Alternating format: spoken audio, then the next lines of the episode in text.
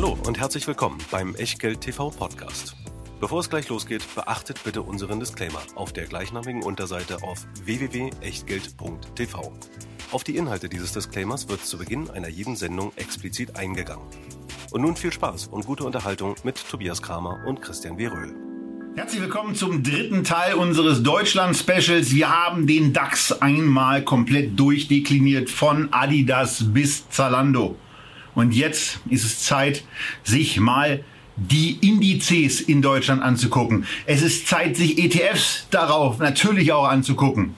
Wir sind ja schließlich eine Investmentsendung, da muss man die eben auch zeigen. Aber es ist vor allen Dingen an der Zeit, zwei aktiv gemanagte Fonds auch zum Teil mal wieder vorzustellen, die ihr Geld, das sie als Fondsmanager vereinnahmen und die damit deutlich teurer sind als handelsübliche ETF, eben auch verdienen und nicht nur kassieren. Das in den nächsten 40 Minuten bei Echtgeld TV direkt nach einer Sache, die hier immer kommt, der Disclaimer.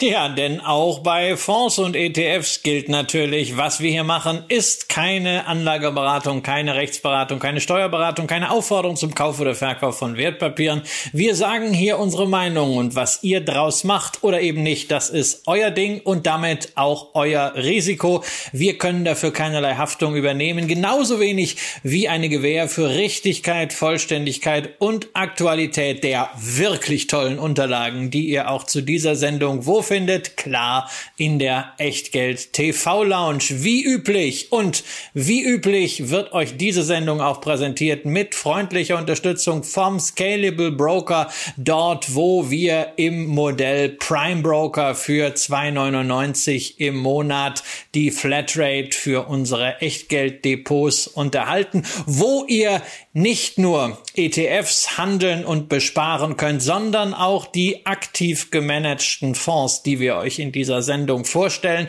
Und wenn ihr dafür ein bisschen Startkapital braucht, na, dann wäre es doch eine ganz gute Idee, entweder selbst, falls ihr es noch nicht gemacht habt, ein Konto beim Scalable Broker zu eröffnen oder jemanden zu motivieren, genau das zu tun, denn dann nehmt ihr teil an der Verlosung von 100 mal 1000 Euro. Und Tobias, damit könnte man ja zum Beispiel schon mal den Grundstock für einen DAX-Sparplan legen. Das liegt ja vielen Deutschen irgendwie so im Blut, ne? Bleibe im Lande und nähre dich redlich. Warum in die Ferne schweifen, wenn das Gute liegt so nah? Die Frage ist nur, ist das, was so nah liegt, wirklich gut? Ja, na, also zumindest wenn man sich mal die Vergangenheit anguckt, dann sieht man hier schon bei der, bei der Ansicht dieses, dieses Index, dass es besser geht. Und für die, die es nicht sehen, muss man eben dazu sagen, die Unterlagen zum Porträt des DAX-ETFs findet ihr in der Echtgeld TV Lounge. Und ihr könntet da sehen, dass der sich von 2008 bis 2021, also Stand heute, verdoppelt hat. Er hat relativ heftige Einbußen natürlich im Zuge der 2008 gestarteten Finanzkrise gehabt. Der maximale Rückgang bei diesem ETF seit 2008 betrug knappe 54 Prozent. Das ist natürlich fett. Ähm, Richtig geschickt wäre es gewesen, übrigens nach diesem 50% Kursverlust einzusteigen, weil dann hätte man ja zu 50 gekauft und jetzt wäre der Indexwert eben trotzdem bei 200. Dann hätte man sein Geld vervierfacht. So ist es mit unserem Musterdatum, 1.1.2008 nur in Anführungsstrichen eine Verdopplung, immerhin eine Rendite von 5,2 Prozent. Ja, was man bei diesem ETF ansonsten hervorheben muss, ist der sehr, sehr, sehr günstige Preis. TER bei unter 0,1 Prozent. Zwar nur, also zwar so knapp wie möglich, aber immerhin drunter. Also nicht mal ein Zehntel Prozentpunkt oder einfacher ausgedrückt, nicht mal ein Promille an Kosten entsteht euch hier und das ist eben eine tolle Einstiegsmöglichkeit. Allerdings muss man eben auch eine Sache dazu sagen. Und äh, die kann man als äh, begeisterter Börsianer sich A denken und B sieht man sie eben auch in den Unterlagen. Wenn man das gleiche mit dem MDAX gemacht hätte, also starker Konjunktiv, dann hätte nochmal sich dieser Performance Index in der gleichen Zeit nicht verdoppelt, sondern verdreieinhalbfacht. Und richtig, verdreieinhalbfacht ist eben besser als verdoppelt. Aber jetzt kommen wir ja zu dem Punkt, dass der deutsche Aktienindex jüngst durch eine Indexreform gelaufen ist, nicht mehr der DAX 30 ist, sondern mit dem DAX 40 zehn neue Kumpels dazugekommen hat. Die nehmen jetzt so ungefähr 15 Prozent vom, also vom, vom, äh, vom Indexgewicht ein und die sorgen zumindest mal dafür, dass mit HelloFresh, Delivery Hero, warum auch immer, und äh, Nazalando Technologie stärker reingekommen ist, dass wachstumsstarke Unternehmen wie eine Simrise, wie eine Sartorius mit reingekommen ist. Übrigens, all diese Unternehmen haben wir in zwei Sendungen unmittelbar vor dieser Sendung aufgezeichnet. Findet ihr bei YouTube und könnt euch nochmal durch alle 40 DAX Einzelwerte klicken. Aber Christian, wie bewertest du jetzt diese Veränderung von DAX 30 auf DAX 40 in Bezug auf eine möglicherweise stattfindende Neuanlage, ob nun mit den 1000 Euro in einem Einmalinvestment oder mit einem Sparplaninvestment, das man da rausnimmt und in den nächsten Monaten einfach spart. Wie ist dein Bild vom DAX nach diesem Wechsel? Also das hat sich überhaupt nicht geändert. Ich habe vor dem Wechsel und vor dem Reformchen nicht gewusst, warum man in den DAX investieren soll und ich weiß es jetzt immer noch nicht. Ja, ich meine, du hast ja schon gesagt, die zehn neuen Kumpels, die da reingekommen sind, ähm, die tun der Galerie ganz gut. Ja, man kann jetzt zeigen, wer alles drin ist, aber in den Größenverhältnissen hat sich doch nicht viel geändert und der DAX ist immer noch ein wahnsinnig klumpiger Index. Ja, die Top 10 Werte innerhalb des DAX haben 58 Prozent. Ja, also erzähle mir keiner Index Investment sei jetzt immer so breit diversifiziert und sonst was, ah, ist schon ziemliche Schlagseite und da brauchen wir jetzt auch gar nicht so immer auf die Amis äh, äh herunterzuschauen, wo es heißt, Hilfe, der große Plattformklumpen im S&P 500 oder im MSCI World, ganz, ganz schlimm. Naja, also wir haben hier zehn Einzelwerte, die hier einen riesen Klumpen äh, haben mit einem kapitalisierungsgewichteten Index. Also weder von der Indexmechanik her noch äh, von der von der Repräsentativität der Abbildung der deutschen Wirtschaft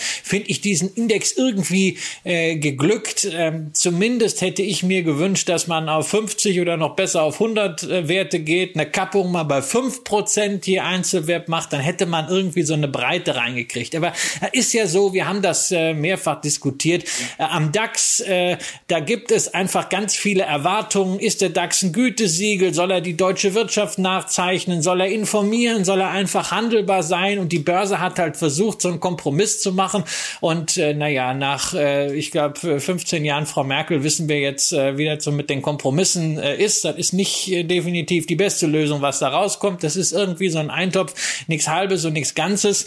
Ähm, der DAX ist interessant für denjenigen, der sagt, Mensch, ich gucke mir die großen Werte an und den hätte ich gern, den hätte ich gern, den hätte ich gern, den hätte ich gern. Ich muss selber zugeben, von den Top 10 im DAX habe ich tatsächlich äh, sieben im Depot ähm, mit einem Gewicht. Die äh, Top diese sieben Werte haben im DAX 44 Prozent Gewicht, aber trotzdem ne, ähm, deswegen kaufe ich jetzt nicht den DAX und nehme die 56 Prozent äh, vom sonstigen noch mit, äh, sondern da kaufe ich mir dann lieber die Aktien. Wer also wirklich eine sehr hohe Identifikation mit den Schwergewichten hat, kann das machen. Aber ansonsten, wenn man in einem Portfolio-Kontext spricht, wo ja Deutschland sicherlich nicht das Basisinvestment sein kann, denn es ist ja nicht der Grund, äh, so zu investieren, nur weil man durch Zufall da lebt, sondern wo es darum geht, vielleicht einen MSCI World, einen S&P irgendwie in einem Core Satellite Ansatz ein bisschen auszugleichen, dem was Komplementäres, was Ergänzendes gegenüberzustellen. Da nehme ich doch keinen DAX, sondern da nehme ich mir eben Nebenwerte, die dann auch von dem Small Cap Faktor profitieren. Und insofern sind wir auch da von der Theorie her ganz klar weg vom DAX hin zum MDAX.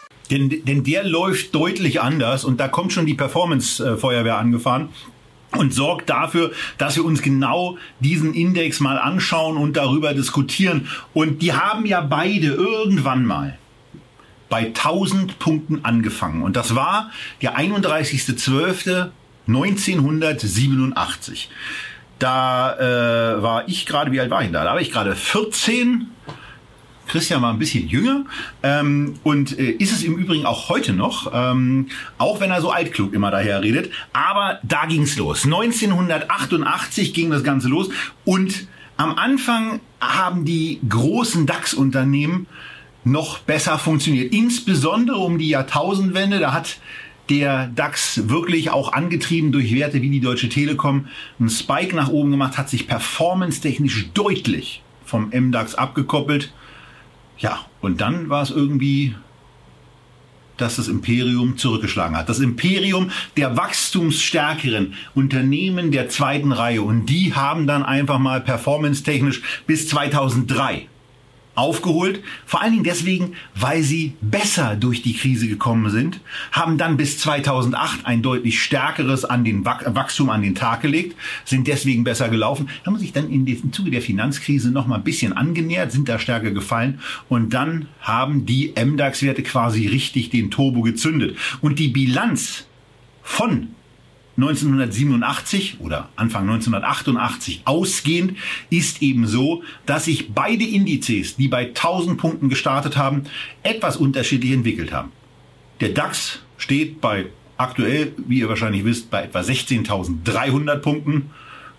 Der MDAX steht ein bisschen besser, nämlich jenseits von 35.000 Punkten, hat sich also doppelt so stark entwickelt wie der deutsche Aktienindex selbst. Und das ist eines der klarsten Argumente für die zweite Reihe. Insbesondere deswegen, weil man auch langfristig sieht, dass es zwar Schwächephasen gab. Von 1991, also das, die 90er Jahre waren kein gutes Jahrzehnt für den MDAX. Aber danach haben diese Unternehmen gezeigt, was in ihnen steckt und performance-technisch den DAX komplett an die Wand genagelt. Ja, du hast halt im Grunde hier die deutsche Übersetzung dessen, was wir schon bei den Faktorindizes über den MSCI World Familie gesehen haben, nämlich diesen sogenannten Size Factor, also den Renditetreiber bei geringer kapitalisierten Unternehmen. Ähm, die laufen auch nicht immer besser, aber du hast eine Risikoprämie dafür, dass dort eben weniger Liquidität drin ist. Und in den 90er Jahren äh, zum Risiko gehört eben auch äh, zur Risikoprämie gehört das Risiko. Hast du halt im MDAX zwischen 91 und 2000 nur in Anführungszeichen verdoppelt und im DAX verviereinhalbfacht. Dafür hast du dann anschließend und nach der Finanzkrise jeweils diese Risikoprämie vereinnahmen können. In der Finanzkrise hast du auch nochmal mit dem MDAX stärker verloren. Also das ist sozusagen wirklich lehrbuchmäßig das, was auch von French Pharma Nobelpreis gekrönt äh, als Erkenntnis vorgelegt wurde, ähm, dieser Size-Faktor. Ähm, und äh, also ob man das jetzt Midcap oder Smallcap nennt, ist ein anderes Thema. Ähm, hier ist halt im MDAX das Ganze auch noch recht ordentlich handelbar dazu kommt ja noch ein anderes Thema, wenn wir jetzt mal weggehen von den akademischen Diskussionen, wenn wir weggehen von der Historie, ein bisschen nach vorne schauen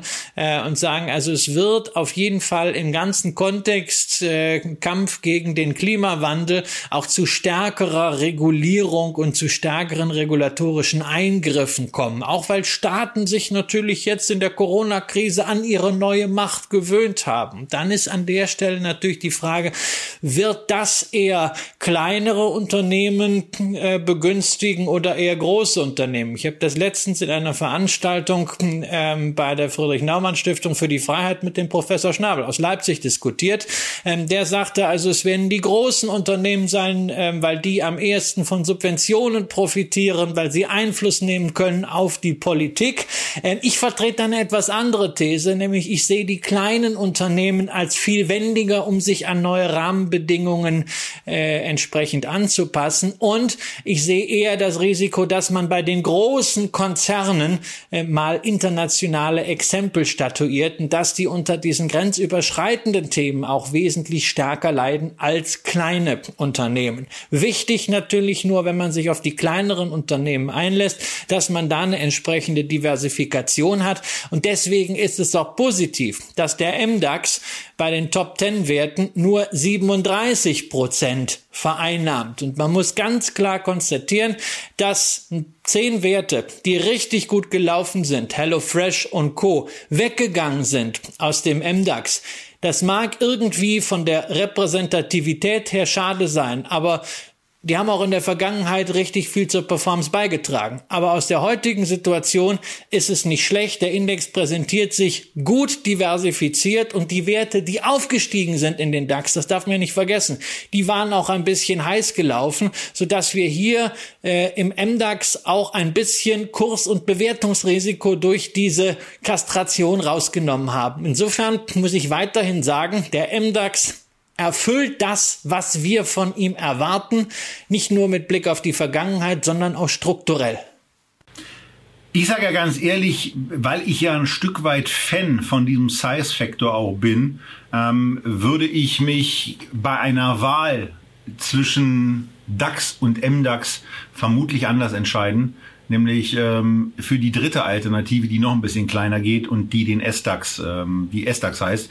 Die gucken wir uns gleich an. Äh, bei diesem, bei dem ETF, den wir euch hier vorstellen und den wir euch hier zeigen, ist es so, dass ihr schon naja, erkennen könnt, wenn ihr in die Unterlagen blickt, dass die Gesamtkosten spürbar höher sind. 0,51 Prozent ist ähm, eine in meinen Augen verhältnismäßig erstaunliche Gebührengrößenordnung. Das äh, geht möglicherweise dann doch auch noch günstiger, aber zumindest wird hier verlässlich dieser Index abgebildet und ihr könnt an dieser besseren Wertentwicklung teilnehmen, wenn sie denn besser bleibt natürlich nur. Und ansonsten solltet ihr euch darauf konzentrieren, dass ihr euch die Frage stellt, gefällt euch der DAX jetzt eigentlich in der neuen Konstellation besser mit den 15 Prozent Top-MDAX-Wertanteil oder ähm, gefällt euch der gerupfte MDAX besser, der jetzt noch 50 Werte enthält und ähm, wo eben also wo eben die Wankelmütigkeit beim Indexkonzept von der Deutschen Börse AG am besten zum Ausdruck kommt. Also das fand ich in der Tat eine Komplettenttäuschung, wie auch mit dem MDAX da umgegangen ist. Ähm, und äh, ja, von daher, ich würde jetzt direkt zum S-DAX weitergehen. Aber Christian, vielleicht hast du noch irgendwelche Highlights für dich bei diesem ETF mit dabei. Nee, also ich mag den, ich mag den MDAX einfach sehr gerne und äh, für den Anleger, der eine fokussierte Strategie hat und sagt, ich will einerseits globale Blue Chips haben und dann ein bisschen Small Caps in der Heimat äh, dabei haben äh, und damit profitiere ich irgendwie von allen Trends und ich mache eine äh, 70-30 Strategie S&P 500 äh, äh, plus äh, MDAX, äh, wie das ein Freund von mir als Benchmark äh, für sich definiert, finde ich eine großartige, schlichte Sache äh, und es passt einfach auch vom, äh, vom Anlagehintergrund. Und du hast es ja jetzt schon angesprochen, Size Factor ist immer eine Interpretationsfrage. Ähm, ich bin der Meinung, dass wir im MDAX, gerade auch in der unteren Riege vom MDAX, äh, bereits ausreichend äh, Liquiditätsprobleme haben. Da ist der Handel häufig äh, bei weitem nicht so äh, rege und liquide, wie man das beim Namen MDAX noch glauben möchte. Die Liquidität an der deutschen Börse wird massiv überschätzt. Für mich reicht das, um dieses Liquiditätspremium äh, zu vereinnahmen. Deswegen ist für mich der MDAX, der Size Factor Index, die ganz klare Präferenz. Ähm, SDAX, äh, das ist ja das, was dann da drunter kommt äh, mit den äh, 70 folgenden Werten. Und dann haben wir das Universum von 160, auch eine komische Zahl voll gemacht. Das ist für mich eher so eine Art äh, Durchgangsbahnhof. Da ist viel Betrieb äh, rein und raus äh, von Werten, die dann mal dabei sind, mal wieder nicht. Ähm, das äh, zeigt sich für mich auch ein bisschen in der, in der Performance. Der äh, wurde zwar erst gestartet 1999, aber zurückberechnet auch bis zum 31.12.1987, äh, auch mit 1000 Punkten, notiert aber nur bei 17.000. Und das zeigt also, dass man da unten äh, mehr Risiko als Prämie hat. Und insofern kann ich das zumindest äh, mal kurz machen. Der ist SDAX für mich nicht wirklich interessant, außer statistisch, aber mich interessiert sehr, warum du ihn dem MDAX vorziehen würdest. Weil ich glaube, dass da perspektivisch auch äh, die Technologieunternehmen, die für den, für den DAX und für den MDAX noch zu klein sind, auch mit reinkommen werden. Und ähm, das ist, also weil ich, weil ich im Moment den Eindruck habe, dass sich gerade beim, beim Unternehmertum auch in Deutschland einiges tun, wo viele kleinere Unternehmen auch da neu mit hinzukommen. Und die erfolgreichen, die im Prime Standard notiert sind, die werden dann eben auch damit reinkommen und werden äh, ihren ersten Zugang zu einem etwas prominenteren Index eben mit dem MDAX haben und sind dann quasi zwar in der, in der dritten Börsenindexliga angekommen, aber wie in der dritten Liga auch. Da wird auch guter Fußball gespielt und äh, in der dritten Börsenliga sind auch tolle Unternehmen dabei. Alleine schon, wenn ich bei den Top 10 Einzelwerten eine Aktie sehe, bei der dir in der Regel ganz warm ums Herz wird.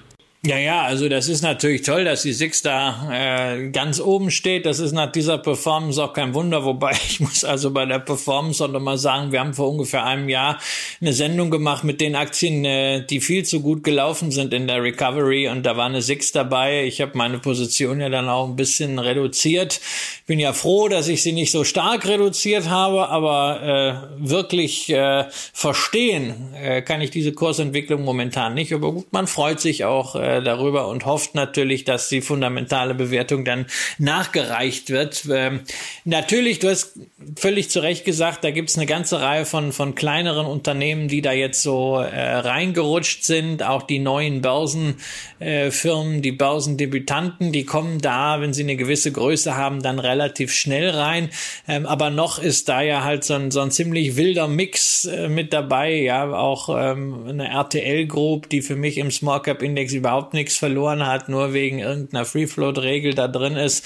Ähm, aber äh, ich würde gerne diesen S-DAX jetzt unter den neuen äh, Richtlinien nochmal ein bisschen Zeit geben.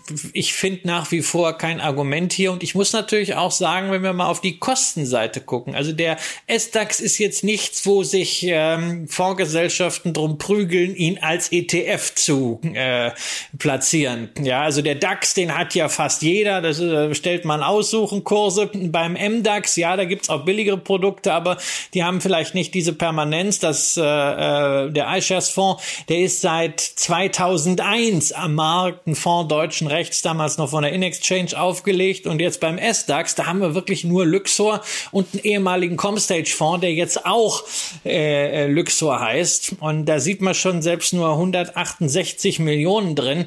Das ist auch bei Anlegern nicht so wahnsinnig beliebt und wirklich schwierig zu handeln. 0,70 Prozent PA als Verwaltungsgebühr. Und wenn ich dann mal einen aktiv gemanagten Fonds daneben halte im Small Cap Bereich und vielleicht noch die Chance habe, mir über irgendein Cashback was wiederzuholen von der Gebühr, dann ist die Differenz da schon nicht mehr groß und auch dann habe ich aber gleichzeitig ein anderes Spektrum und deswegen für mich passt beim S-DAX wenig zusammen. Aber wir können ja auch nicht immer einer Meinung sein. Müssen wir ja auch nicht. Ähm, und mal gucken, wie sich das Ganze jetzt beim nächsten deutschen Aktienindex gestaltet, der auch im Zuge von ähm, bestimmten Umorientierungen, die man bei der deutschen Börse gemacht hat, äh, jetzt ein bisschen anders aussieht und ähm, auch ganz spannend aussieht von der Gewichtung. Wir sind beim TechDAX angekommen. Fangen wir mit den Basics dieses ETFs an. Die kosten wie beim iShares MDAX ETF 0,51 Prozent pro Jahr.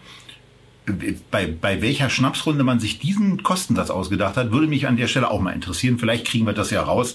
Äh, in den Top 10 ähm, die, die Top 10 Gewichtung äh, bei diesen 30 enthaltenen Titel ist schlanke 75 Prozent. Interessanterweise, und da, da gebe ich jetzt mal direkt ab zu dir, ist eine Infineon dabei höher im TechDAX gewichtet als eine SAP und eine Telekom.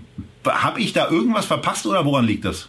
Ja, das hängt natürlich damit zusammen, dass der Streubesitz äh, zählt, ja. Und in der Infineon haben wir den vollen Streubesitzfaktor, äh, während wir in der Siemens Healthineers ja äh, industrielle Großaktionäre haben, nämlich äh, die Siemens. Bei SAP haben wir äh, die Gründer, die noch große Teile halten und bei der Deutschen Telekom unter anderem die Bundesrepublik Deutschland. Ja. Aber war das beim DAX nicht auch mal so oder ist, also äh, jetzt bin das ich ist das ist beim DAX, da gibt es da gibt es andere Faktoren, die da äh, die da verwendet werden. Ja, aber das ist ja eigenartig. Aber ich meine, also wenn du, wenn, ich, wenn, du, sag, wenn du sagst, das hier ist ein, das hier ist eine Merkwürdigkeit, ja, ähm, dann ist natürlich der ganze die Frage, ist eine Merkwürdigkeit. Ja, dann ist jetzt. natürlich die Frage, warum ist Siemens jetzt dann keine Technologie? Also wenn man mal sieht, was die jetzt machen äh, in der digitalen Fabrik, ja, äh, das ist wirklich Hightech, diese äh, diese Sparte, die jetzt der wesentliche Kern von von Siemens, äh, der Siemens AG ist, ja, und dann also die ganze Plattform äh, wird Plattformwirtschaft. Wo ist eine Zalando, wo ist eine HelloFresh, Ja, genau, die Plattformwirtschaft, die funktioniert ja nur mit Technologie, ist aber da nicht drin, weil das ist Technologie sortiert anhand dieser ähm, äh, Sektorklassifizierung der deutschen Börse. Manches ist drin, manches ist nicht drin. Man merkt halt sehr genau, dass dieser Index geboren wurde im Jahr 2003, äh, als man den NEMAX 50, den neuer Marktindex, irgendwie beerdigen wollte, ohne zu sagen, das ist jetzt eine Beerdigung. Dann hat man das umgemodelt und die Indexfamilie Familie gepackt und dann hat man den Tech-DAX ja damals neben den genau. äh, äh DAX gestellt, aber dann war der MDAX und äh, S-DAX war dann da drunter, das dann später aufgelöst worden. Jetzt ist der Tech-DAX einfach wirklich komplett neben allen und ist so ein Sammelsurium für Technologie. Aber sorry, was ist denn bitte Technologie? Also ich habe ja äh, eine sehr einfache Meinung dazu, nämlich, dass jede Firma, die sich in den nächsten Jahren nicht zu einer Technologiefirma wandelt, es einfach nicht mehr geben wird. Sie wird verschwinden. Alle Firmen sind irgendwie Technologie. Und wenn du dir anschaust, wie heute Lebensmittel äh, gemacht werden, wie heute Energie erzeugt wird, was heute im Bereich Werkstoffe los ist, das ist alles Technologie. Und insofern ein solcher Index, der irgendwie ein bisschen IT und ein bisschen Gesundheit und äh, noch Telekommunikation und Werkstoffe ein bisschen so zusammenmuschelt, aber auch nicht richtig, der hat meiner Ansicht nach jegliche Berechtigung verloren. Da hatte man Glück, dass die Schwergewichte diesen Index so gezogen haben, dass die Performance gut aussieht und eigentlich sollte man jetzt auch dann mal irgendwann das ganze Ding segnen und abwickeln. Es braucht keiner. Und wenn man auch immer sagt, na ja, der TechDAX ist das deutsche Gegengewicht zur Nasdaq. Also da lachen ja die Hühner. Dann wird's peinlich. Die, die Nasdaq ist ein Handelsplatz peinlich. und der Nasdaq 100 ergibt sich aus den Aktien, die dort gelistet sind. Das ist ja kein Technologieindex, sondern die Nasdaq ist eine Technologiebörse, weil dort erstmals ein technologisches Handelssystem eingeführt wurde.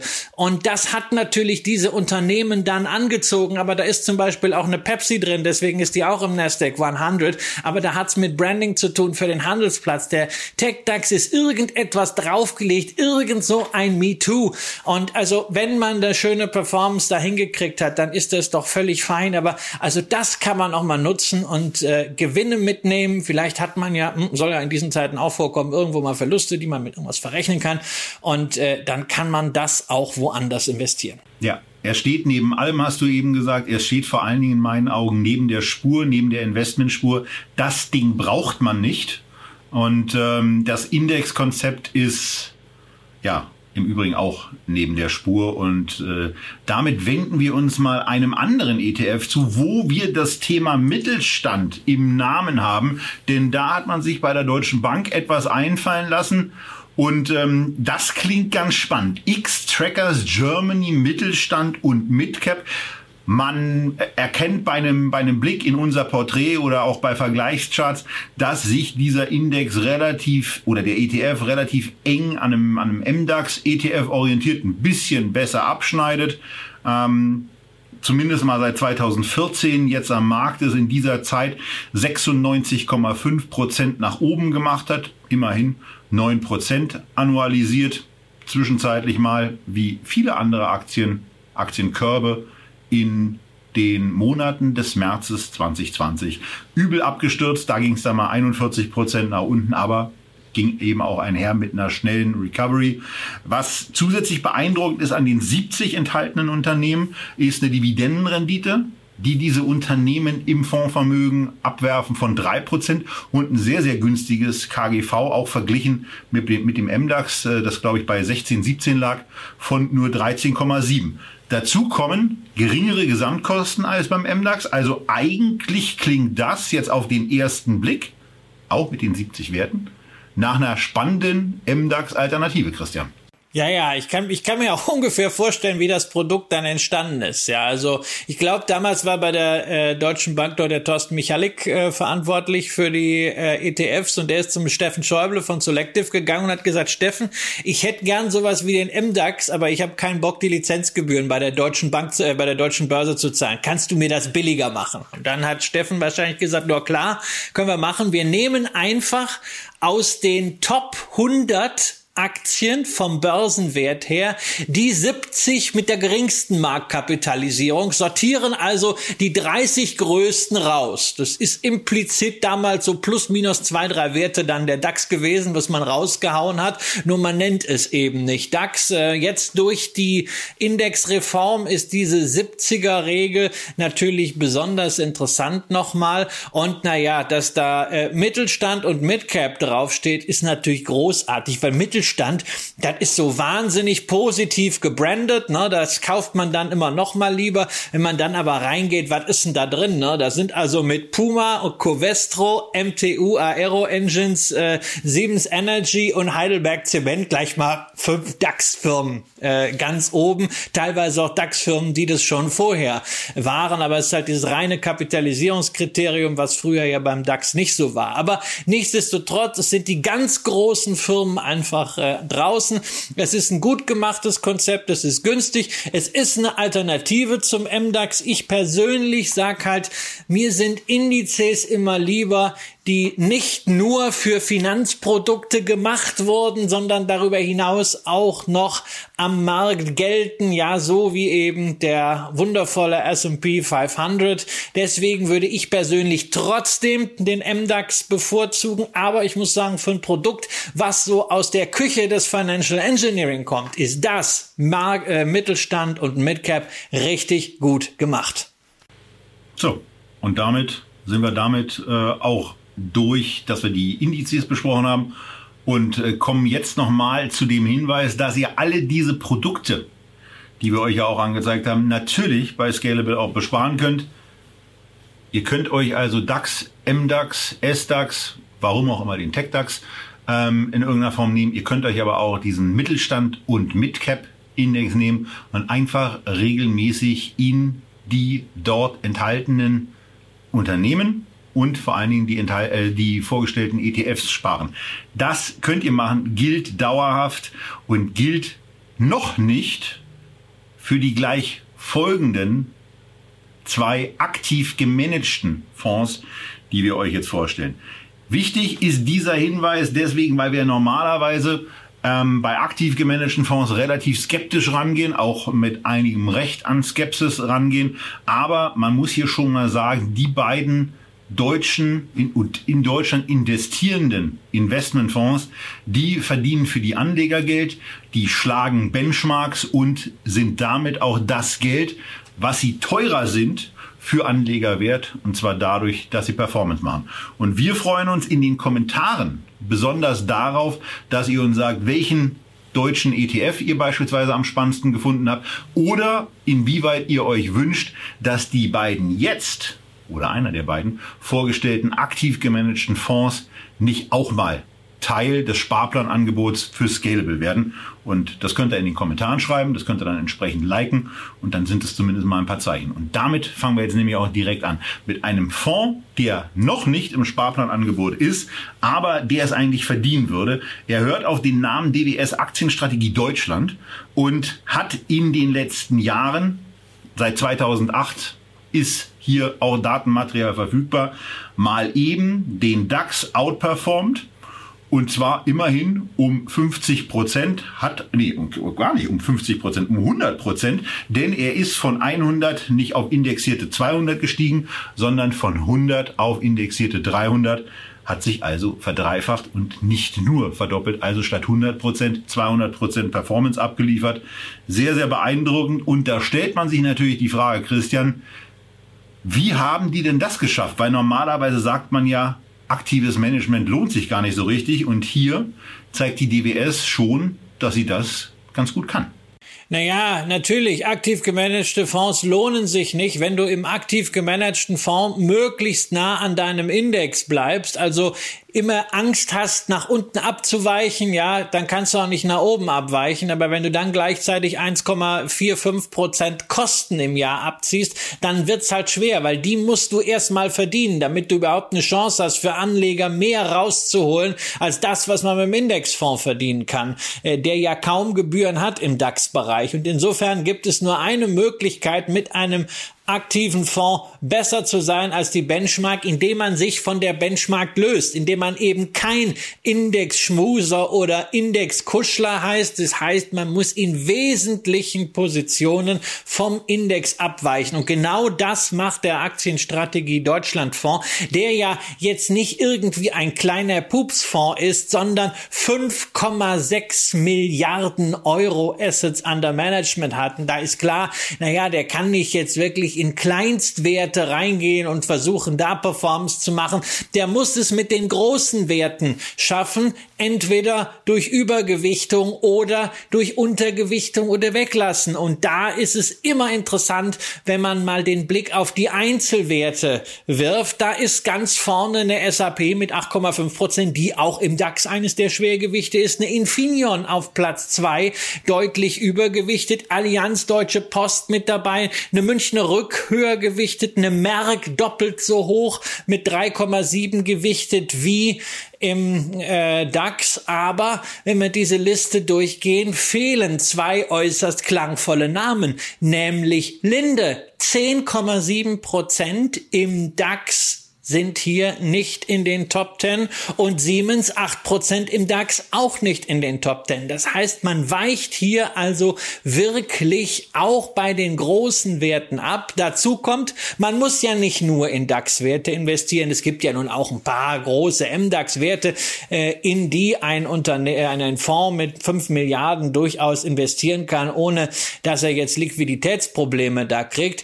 Deswegen haben die natürlich auch einen Nebenwerte Anteil, der immerhin bei 28 Prozent liegt. Und das ist dann auch ganz erklärbar, wenn man auf die Performance der Vergangenheit schaut, das ist in der kurzen Frist jetzt mit dem MDAX nicht ganz vergleichbar, aber man ist halt genau dieses Stück schon mal besser als der DAX und das erreicht man eben einerseits durch die Beimischung von Nebenwerten und andererseits noch durch etwas, was wir beim Dirk Müller Fonds kennengelernt haben, nämlich Futures-Kontrakte. Dirk Müller hat uns ja bewiesen, dass man mit Futures fantastisch Geld verbrennen kann.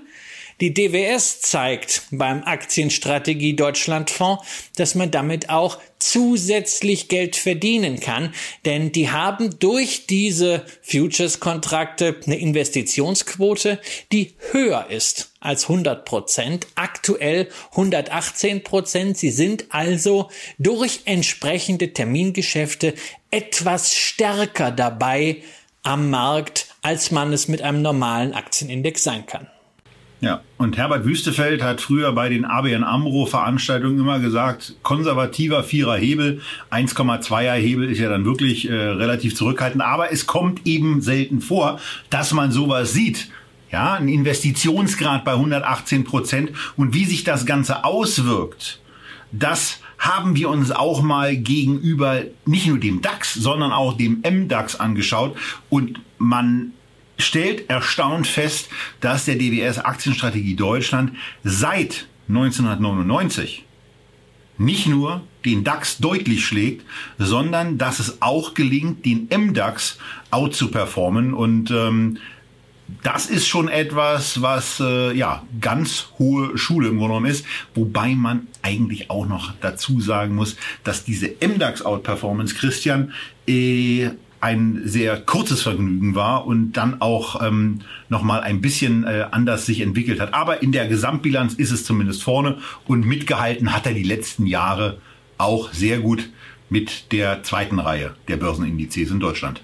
Ja, das ist für die nochmal ganz wichtig, die jetzt auch die Unterlagen vor sich haben oder sich die hinterher herunterladen. Wann immer wir über aktives Management sprechen oder über irgendwelche Strategien, müssen wir uns nicht nur irgendwie zwei Kurven für einen beliebigen Zeitraum angucken, die irgendwie auseinanderlaufen, sondern wir müssen uns die Entwicklung der relativen Performance, also die Entwicklung dieses Vorsprungs anschauen, damit wir herausfinden können als Anleger, war das ein Lucky Punch, dass wir da mit dem Fonds so gut sind im Verhältnis zum Index, weil man halt in einer gewissen Marktphase vielleicht mal Verluste vermieden hat oder besonders besonders gut dastand, dann ist das nicht wirklich robust. Oder ist dieser Abstand sukzessive aufgebaut worden, so dass diese Vorsprungslinie, die Alpha-Linie, die relative Performance mehr oder weniger kontinuierlich ansteigt. Und da muss man sagen, wenn man diesen Aktienstrategie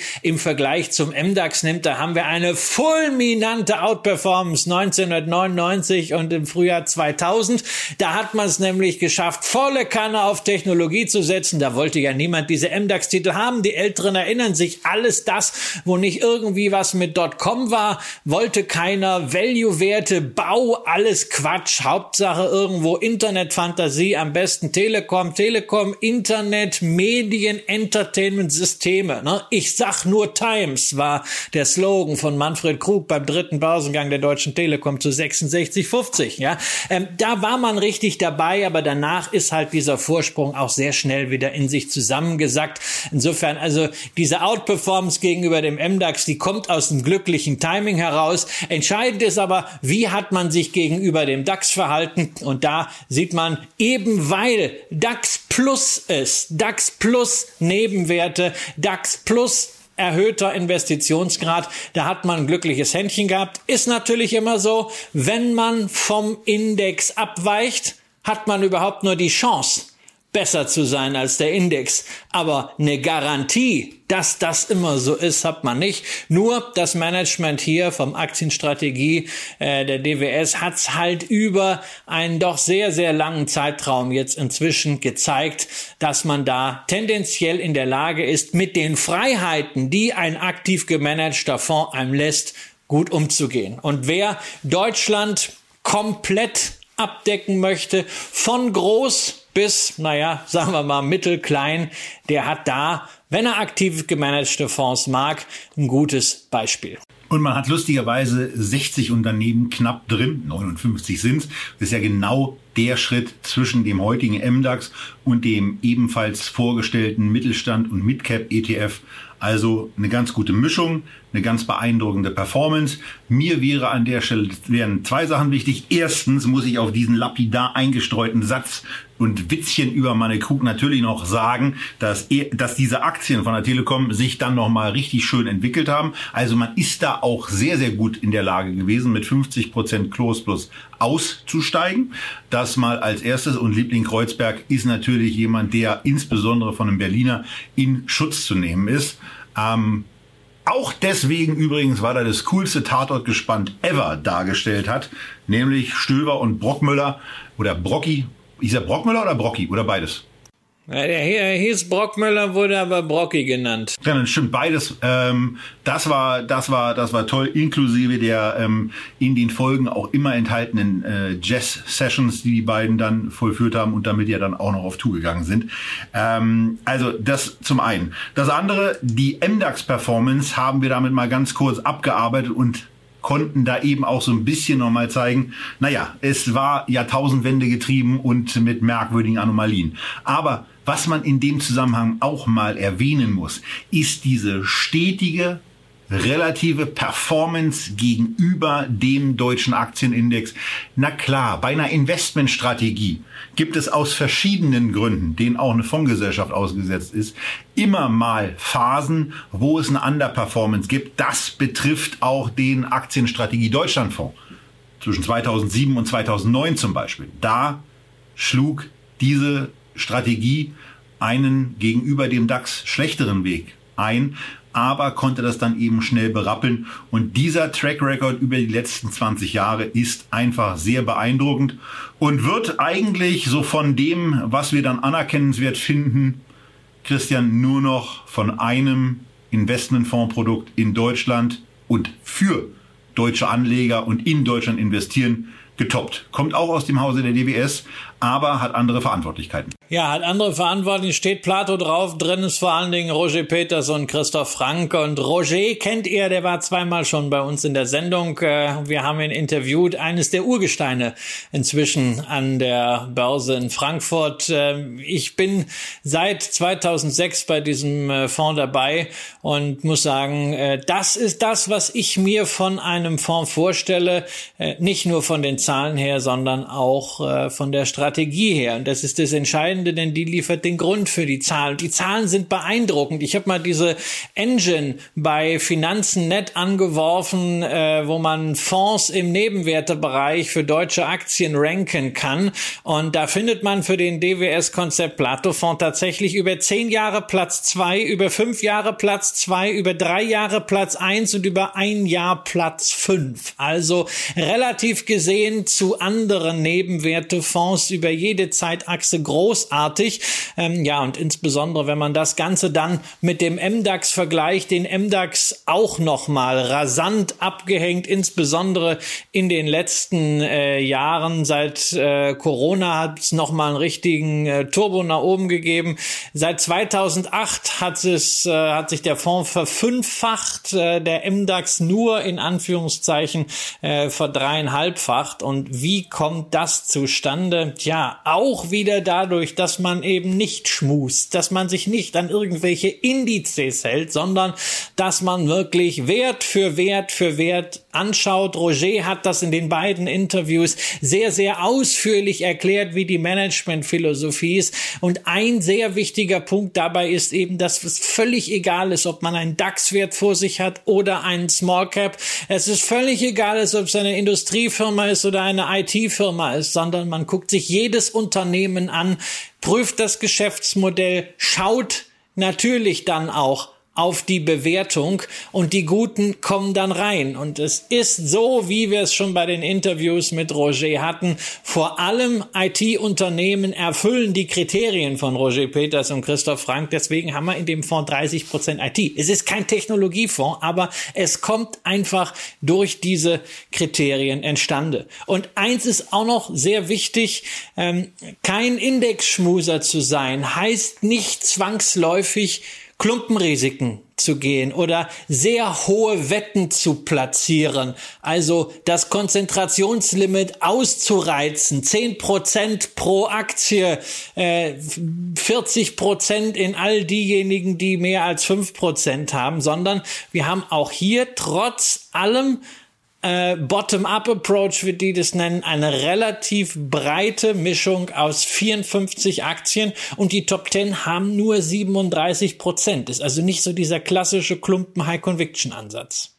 Ja, und wo man, wo man, man muss hier eben einfach auch sagen, Leistung muss sich lohnen. Hier kostet dieser Fonds 1,58 Prozent, aber ähm, wenn damit ein Anleger, der über einen Zeitraum von drei oder fünf Jahren dabei ge gewesen ist, der dann eben auch auf die Hour-Performance blicken kann, sich dann an diesen 1,58 Prozent stören würde, dann wäre es eben einer, der ja auch nicht so ganz äh, gering vertretenen Investment-Tölpel, die es eben auch immer gibt, und dann sollen die eben die Finger davon lassen und sollen eben im Zweifelsfall auch dem passiven Ansatz treu bleiben. Ist überhaupt kein Problem. Aber es gibt eben auch in dem, in der aktiv gemanagten Welt immer wieder Fondsmanager, deren Strategie äh, sich eben sogar als dem Markt überlegen zeigt und ähm, das haben die beiden in den letzten 15 Jahren zumindest gezeigt, dass sie das hinkriegen können. Und zwar nicht nur mal,